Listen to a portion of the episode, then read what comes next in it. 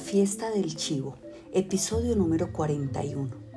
Un alarmado doctor Balaguer les aseguró que tomaría cartas en el asunto personalmente.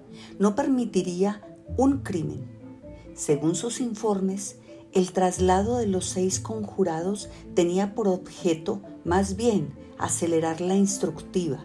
Se trataba de un mero trámite de reconstrucción del crimen, luego de lo cual el juicio comenzaría sin demora y por supuesto con observadores de la Corte Internacional de La Haya, a los que él mismo invitaría al país. Apenas partieron los dirigentes de la Unión Cívica, llamó al Procurador General de la República, doctor José Manuel Machado. ¿Sabía por qué el jefe de la Policía Nacional, Marcos A., Jorge Moreno, había ordenado el traslado de Estrella Sadala, Huascar Tejada, Fifi Pastoriza, Pedro Livio Cedeño, Tunti Cáceres y Modesto Díaz a las celdas del Palacio de la Justicia. El Procurador General de la República no sabía nada. Reaccionó indignado. Alguien usaba indebidamente el nombre del Poder Judicial. Ningún juez había ordenado una nueva reconstrucción del crimen. Luciendo muy inquieto, el presidente afirmó que aquello era intolerable. Ordenaría de inmediato al ministro de Justicia investigar a fondo, deslindar responsabilidades e incriminar a quien hubiera lugar. Para dejar pruebas escritas de que lo hacía, dictó a su secretario un memorándum que ordenó llevar de urgencia al Ministerio de Justicia, luego llamó al ministro por teléfono. Lo encontró trastornado. No sé qué hacer, señor presidente.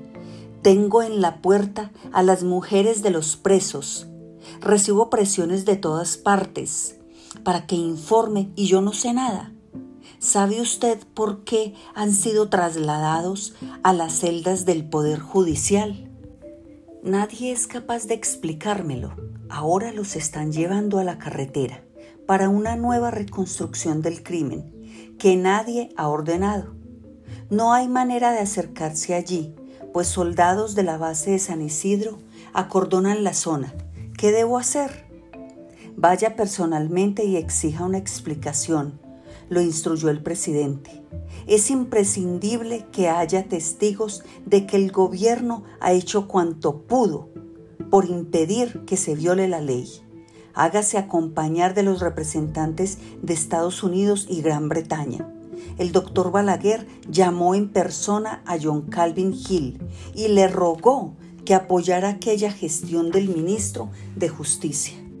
Al mismo tiempo, le informó que sí, como parecía, el general Ramfis se aprestaba a abandonar el país, los hermanos de Trujillo pasarían a la acción.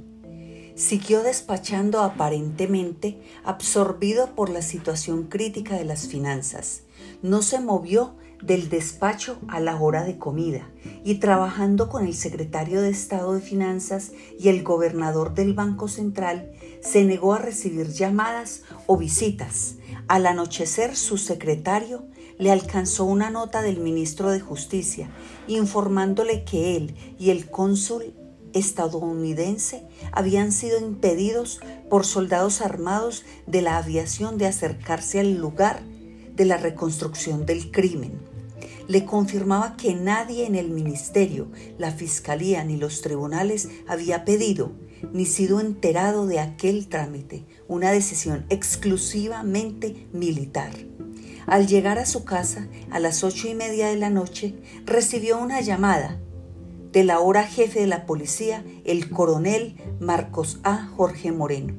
La camioneta con tres guardias armados que, cumplido el trámite judicial en la carretera, regresaba a los prisioneros a la victoria, había desaparecido. No ahorre esfuerzos para encontrarlos, coronel. Movilice todas las fuerzas que haga falta le ordenó el presidente, llámeme a cualquier hora. A las hermanas, inquietas por los rumores de que los Trujillo habían asesinado esta tarde a los que mataron al generalísimo, les dijo que no sabía nada. Probablemente invenciones de los extremistas para acrecentar el clima de agitación e inseguridad. Mientras las tranquilizaba con mentiras, conjeturó, Ramfis partiría esta noche. Si no lo había hecho ya, el enfrentamiento con los hermanos Trujillo tendría lugar al amanecer. Entonces lo mandarían a apresar, lo matarían.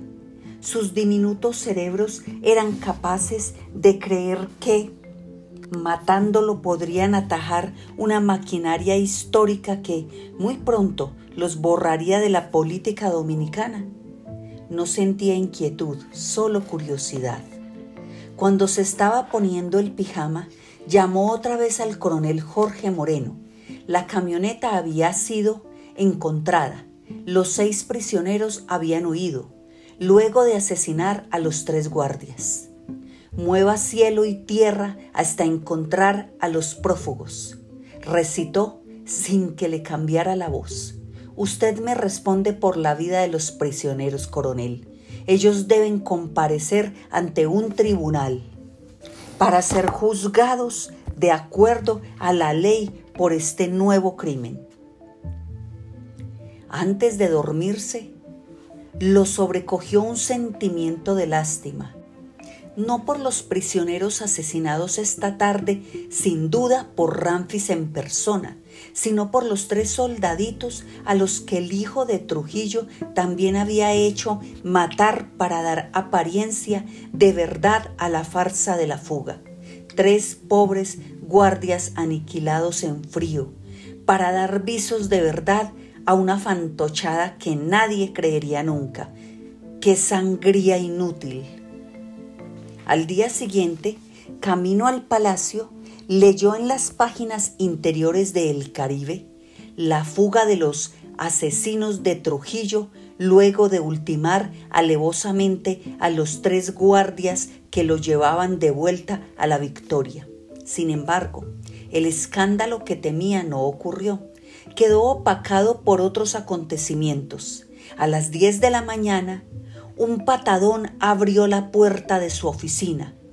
Metralleta en mano y con racimos de granadas y revólveres en la cintura, irrumpió el general Petán Trujillo, seguido de su hermano Héctor, también vestido de general, y 27 hombres armados de su guardia personal, cuyas caras le parecieron además de rufianescas, alcoholizadas.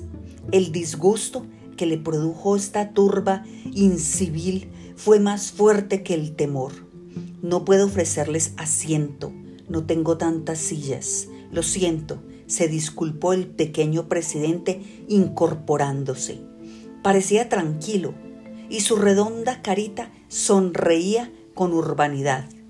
Ha llegado la hora de la verdad, Balaguer, rugió el bestial Petán, escupiendo saliva. Blandía su metralleta, amenazador, y se la pasó por la cara al presidente. Este no retrocedió. Basta de pendejadas e hipocresías.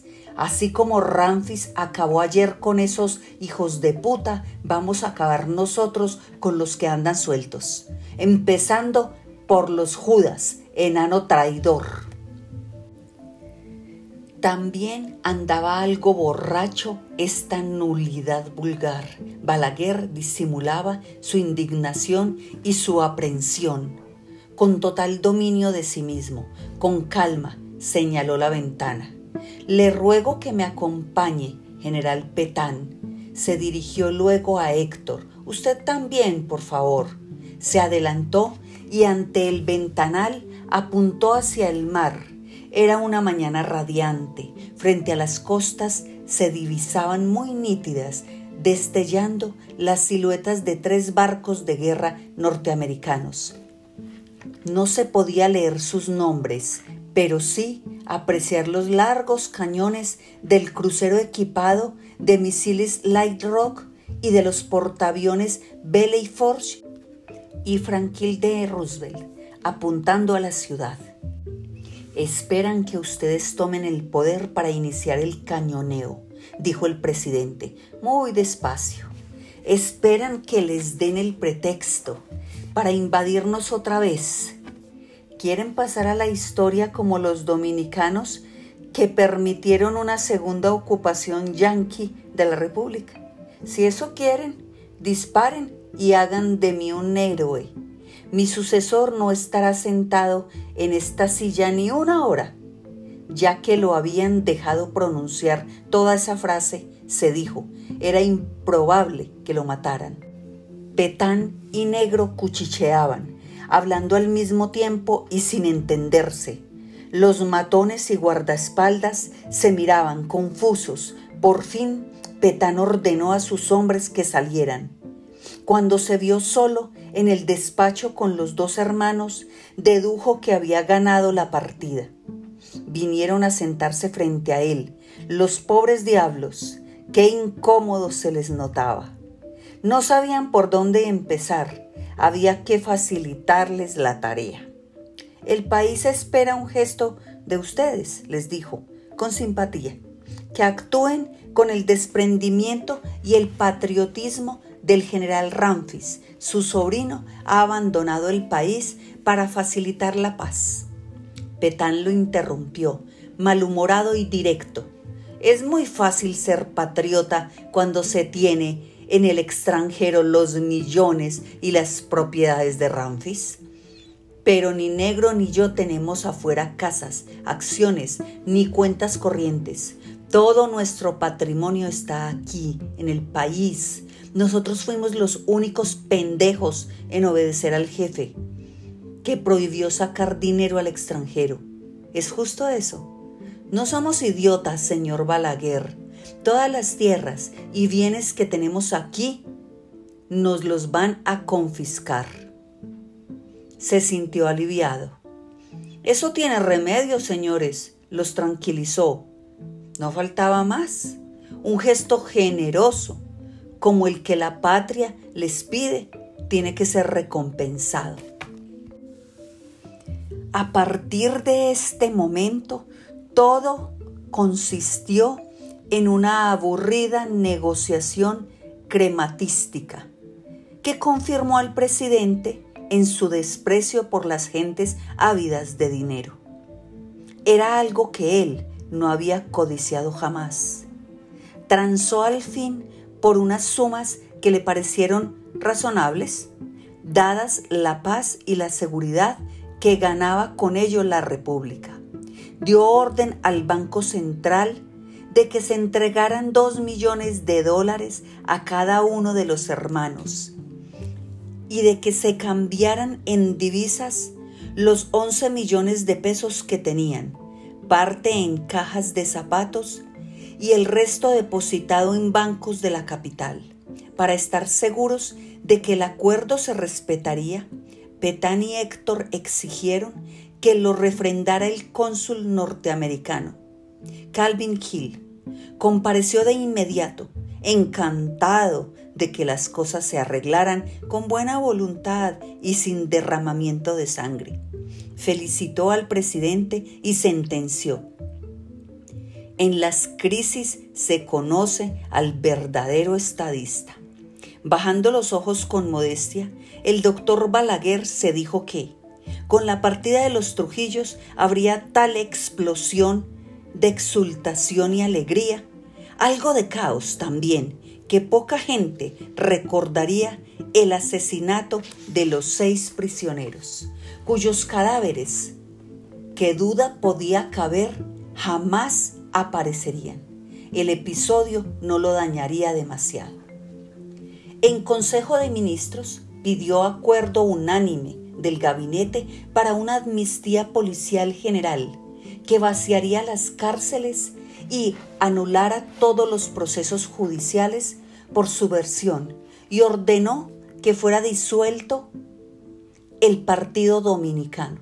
Los ministros, puestos de pie, lo aplaudieron. Entonces, con las mejillas algo sonrojadas, el doctor Tabaré Álvarez Pereira su ministro de Salud le hizo saber que desde hacía seis meses tenía escondido en su casa la mayor parte del tiempo emparedado en un angosto closet entre batas y pijamas al fugitivo Luis Amaima Tío.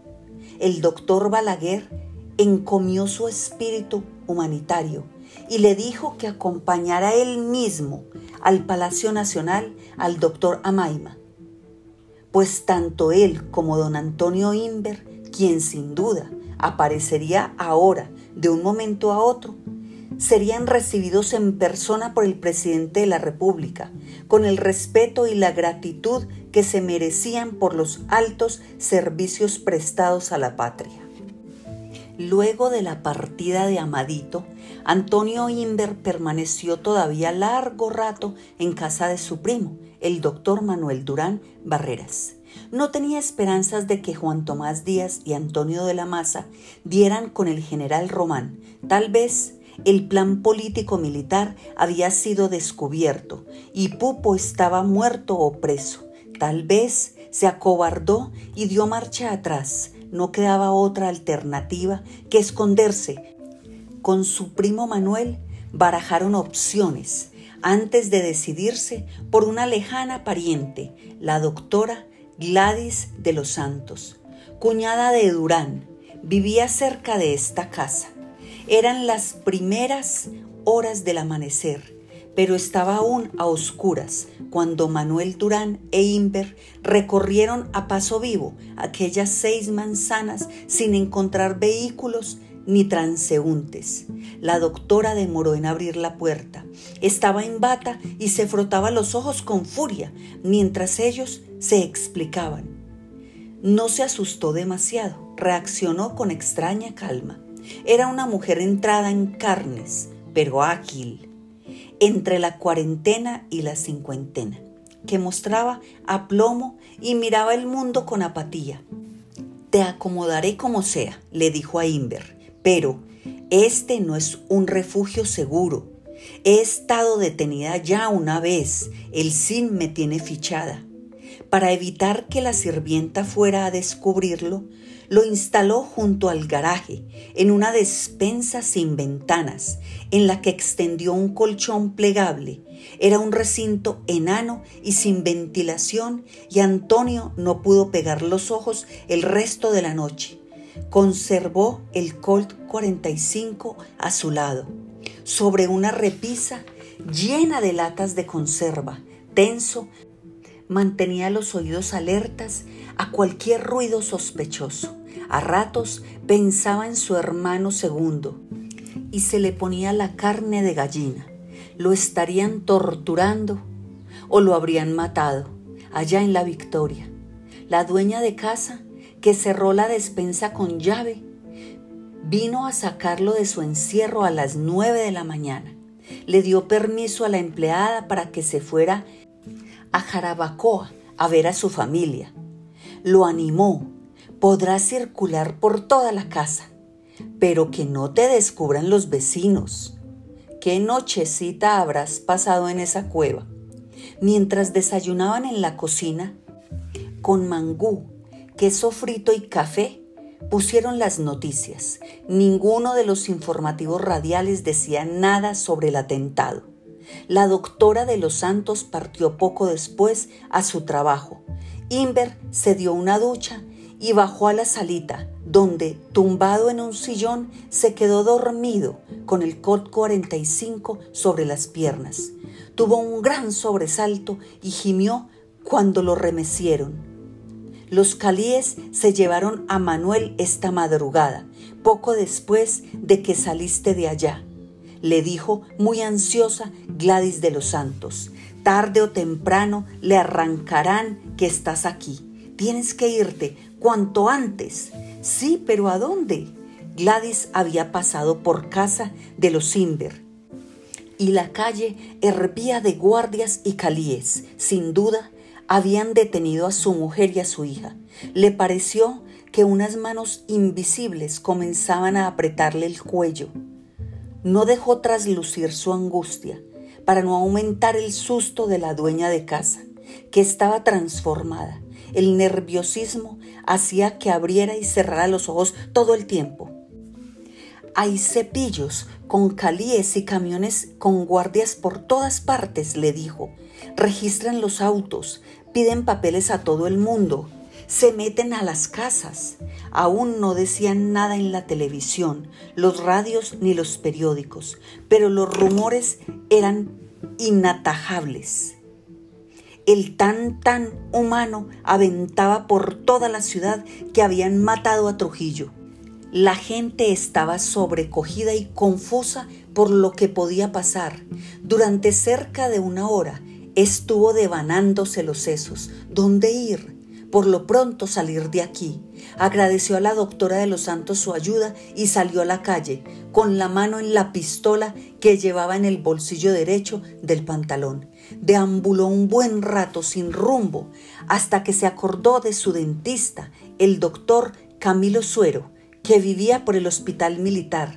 Camilo y su esposa Alfonsina lo hicieron entrar. No podían esconderlo, pero lo ayudaron a estudiar posibles refugios. Y entonces le vino a la cabeza la imagen de Francisco Reinieri, un antiguo amigo, hijo de un italiano y embajador de la Orden de Malta. Su esposa, Venecia, y Guarina, su mujer, solían tomar té y jugar canasta. Tal vez el diplomático podía facilitarle la manera de asilarse en alguna legación. Extremando las precauciones, llamó por teléfono a la residencia de los Rainieri y cedió el aparato a Alfonsina, quien se hizo pasar por la señora Guarina Tesón, nombre de soltera de la mujer de Inver. Pidió hablar con Keiko.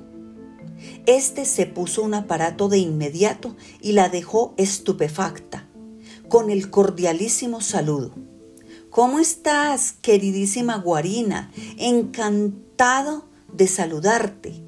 Llamas por el compromiso de esta noche, ¿verdad? No te preocupes, enviaré el carro a recogerte a las 7 en punto, si te parece. ¿Me recuerdas tu dirección, por favor? O es un adivino o se ha vuelto loco, o no sé qué dijo la dueña de casa al colgar. ¿Y ahora qué hacemos? hasta las siete, Alfonsina, rezarle a Nuestra Señora de Altagracia. Se santiguó ella. Si llegan antes los calíes, usa tu pistola nomás. A las siete en punto, paró en la puerta un reluciente Buick azul de placa diplomática. El propio Francisco Reiniero conducía. Arrancó apenas Antonio Inver estuvo a su lado. Supe que el mensaje venía de ti, porque Guarina y su hija están en mi casa, le dijo Rainieri, a modo de saludo. No hay dos guarinas tesón en Ciudad Trujillo, solo podía ser tú.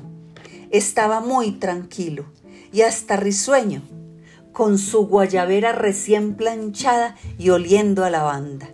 Llevó a Inver a una residencia remota por las calles apartadas, dando un gran rodeo, pues en las principales avenidas había barreras que detenían a los vehículos para registrarlos. Hacía menos de una hora que se había anunciado oficialmente la muerte de Trujillo.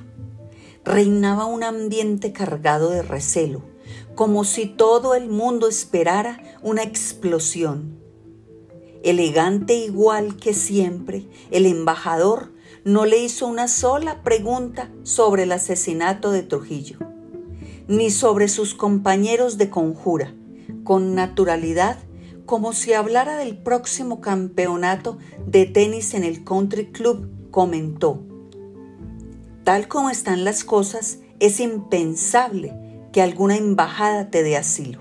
Tampoco serviría de gran cosa. El gobierno, si todavía hay gobierno, no lo respetaría. Te sacarían a la fuerza, donde estuvieras. Lo único que te queda por el momento es esconderte. En el consulado de Italia, donde tengo amigos, hay demasiado trajín de empleados y visitas, pero he encontrado la persona con total seguridad. Ya lo hizo una vez con Yuyo D'Alessandro, cuando estuvo perseguido. Ha puesto una sola condición. Nadie debe saberlo, ni siquiera Guarina, por la seguridad de ella, sobre todo.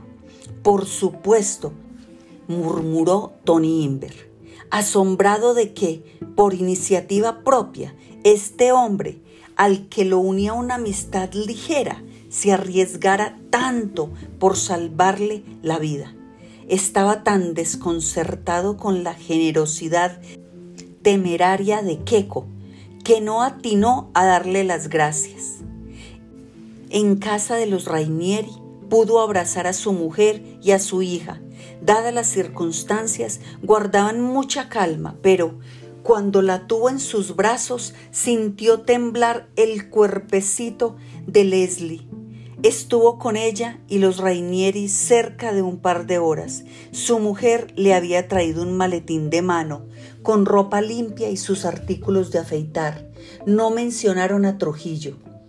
Guarina le contó lo que había averiguado a través de las vecinas. Su casa había sido invadida al amanecer por policías de uniforme y de civil. La habían vaciado, rompiendo y pulverizando lo que no se llevaron en dos camionetas. Cuando llegó la hora, el diplomático le hizo un pequeño gesto señalándole el reloj, abrazó y besó a Guarina y Leslie y siguió a Francisco Reinieri, por la puerta de servicio hasta la calle. Segundos después, un pequeño vehículo con las luces bajas frenó delante de ellos. Adiós y buena suerte, lo despidió Rainieri, dándole la mano. No te preocupes por tu familia, nada le faltará. Inver entró al vehículo y se sentó junto al chofer. Era un hombre joven, con camisa y corbata, pero sin chaqueta, en impecable español, aunque con música italiana, se presentó. Me llamo Cavaglieri y soy funcionario de la Embajada italiana. Mi mujer y yo haremos lo posible para que su estancia en nuestro apartamento sea lo más grata. No se preocupe, en mi casa no habrá testigos indiscretos. Vivimos solos, no tenemos cocinera ni sirvientas. A mi mujer le encantan las labores domésticas y a los dos nos gusta cocinar. Se rió y Antonio Inver imaginó que la cortesía le mandaba intentar una risita.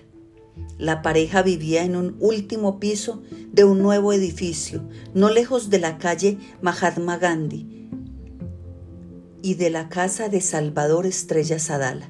La señora Cavaglieri era aún más joven que su marido, una muchacha delgada, de ojos almendrados y cabellos negros, y lo recibió con una cortesía despercudida y risueña, como a un viejo amigo de familia que viene a pasar un fin de semana. No mostraba la menor aprensión por alojar en su casa a un desconocido, asesino del amo supremo del país, al que miles de guardias y policías buscaban con codicia y odio. En los seis meses y tres días que vivió con ellos, nunca, ni una sola vez, ninguno de los dueños de casa le hizo sentir, y eso que era susceptible, y su situación lo predisponía a ver fantasmas, que su presencia allí incomodaba en lo más mínimo. Sabía la pareja que se jugaba la vida, desde luego.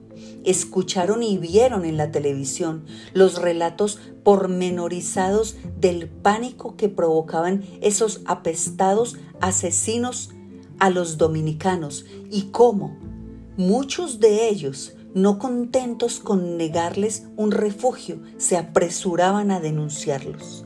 Vieron caer el primero, al ingeniero Huascar Tejada, expulsado de manera innoble de la iglesia del santo cura de Ars por el aterrorizado párroco, quien lo echó en brazos del CIM. Siguieron al detalle la odisea del general Juan Tomás Díaz y Antonio de la Maza, recorriendo en un carro del servicio público las calles de Ciudad Trujillo y siendo denunciados por las personas a las que acudieron en busca de ayuda y vieron cómo se llevaron los calíes a la pobre anciana que dio asilo a Amadito García Guerrero después de matar a este y cómo las turbas desmantelaban y despreciaban su casa pero esas escenas y relatos no intimidaron a los Cavalieri, ni entibiaron la cordialidad con la que lo trataban.